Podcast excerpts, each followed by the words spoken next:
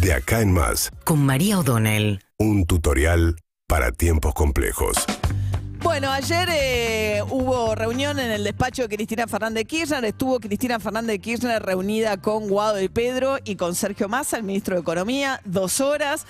con unos rumores crecientes acerca de si ahora que ratificó que se va a bajar, o sea que no va a ser candidata a nada, como reiteró a través de una carta Cristina Fernández de Kirchner, es ella la que va a digitar el armado electoral con la especulación. Incluso hoy se publicó una nota en Infoba en la que Diego Iglesias le pregunta a, a Guado de Pedro si sería el vice de Sergio Massa y Guado de Pedro contesta que sí.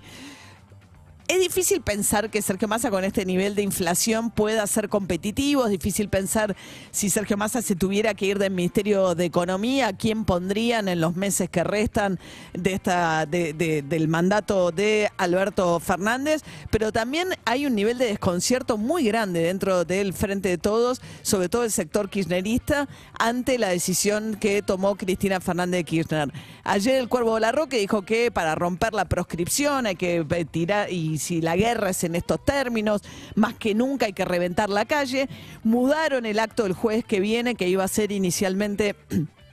en la 9 de julio a eh, Plaza de Mayo. Va a ser la oradora central, Cristina Fernández de Kirchner, en una fecha fundacional para el kirchnerismo, pues se van a cumplir el 25 de mayo de este año, 20 años del día que Néstor Kirchner asume muy sorpresivamente la presidencia, un 25 de mayo del 2003, eh, después que Néstor Kirchner, eh, que, perdón, que Carlos Menem desistiera de competir en la segunda vuelta electoral. El escenario quizás más parecido que hubo hasta ahora, ¿eh? hasta más parecido al que estamos por enfrentar, en términos que era un escenario muy fragmentado. Por muy poquitos puntos no entró Ricardo López Murphy eh, a segunda vuelta electoral y Menem, sabiendo que tenía un techo, eh, que no iba a poder ganar la segunda vuelta, desiste. Y un gobernador bastante desconocido que venía del sur, con el apoyo de Dualde, que le dio todo el aparato de la provincia de Buenos Aires, finalmente termina siendo presidente de la Argentina. Bueno, ese momento es el que van a recordar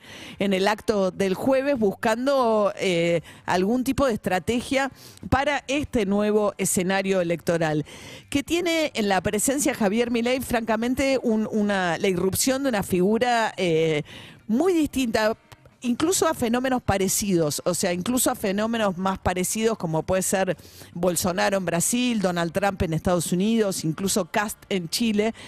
porque si Cast, por ejemplo, ganó ahora la derecha en Chile con la- en, la, en la elección de convencionales constituyentes, en un péndulo brutal que está teniendo Chile, pero porque se puso arriba de la agenda el tema de la seguridad. Entonces el tema de la seguridad es un tema muy sensible y que lo manejan siempre mucho mejor en términos de respuesta eh, electoral, por lo menos los sectores de derecha.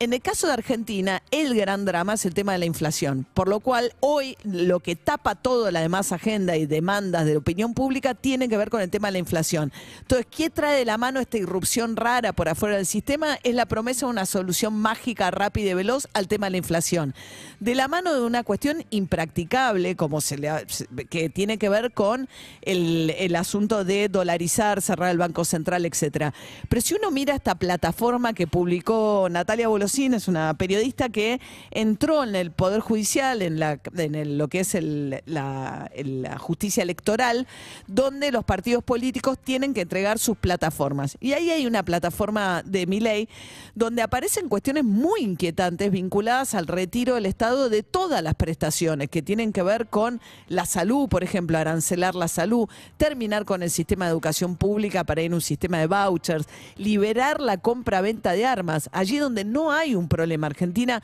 obviamente que tenés un problema a la mano de la delincuencia o el narcotráfico con lo que es la circulación de armas ilegales, pero no hay un problema ni una demanda como hay en Estados Unidos de la población civil de comprar armas como respuesta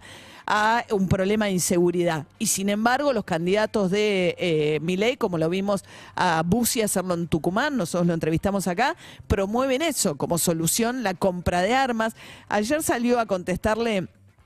eh, Soledad Cuña, la ministra de Educación de Larreta, en plan campaña Larreta, obviamente, diciendo que está aprobado por las experiencias internacionales que eso empeora los problemas, no los soluciona eh, este tipo de salidas. Pero además es un libertario rarísimo porque se supone que como libertario busca, eh, digamos, no promueve los modelos más este, tradicionales de familia, sino que cada uno hará lo que quiera. Pues no, habla del adoctrinamiento por parte del Estado, entonces eh, está en contra de la legalización del aborto. Su compañera de fórmula, Victoria Villarruel, dijo que le gustaría dar marcha atrás con la legalización del aborto y promete además la eliminación de la ESI, la educación sexual integral en las escuelas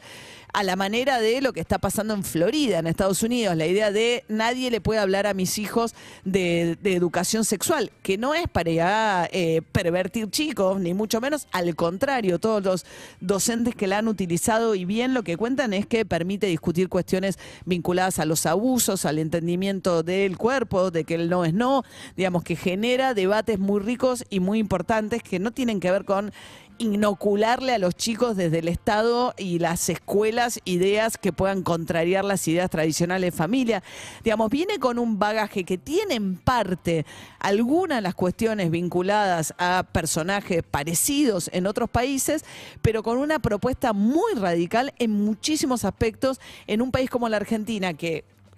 mal como está en crisis y con la pobreza que tiene, tiene una red social de contención a través de la educación pública y la educación de salud que mi ley se propone dinamitar. Yo de verdad, los que tienen pensado votar o tienen algún tipo de atractivo, que son muchos y cada vez más, sienten algún tipo de atracción por una opción de mi ley, es interesante que, bueno, la compra-venta de órganos, ¿no? Se ha hablado de eso también, pero es interesante que peguen una mirada. Es este personaje que los algunos medios, sobre todo, han inflado tanto y que pasea por esos medios de manera como simpática, hablando de los demás, pero hablando poco de cómo piensa hacer las cosas que se propone hacer.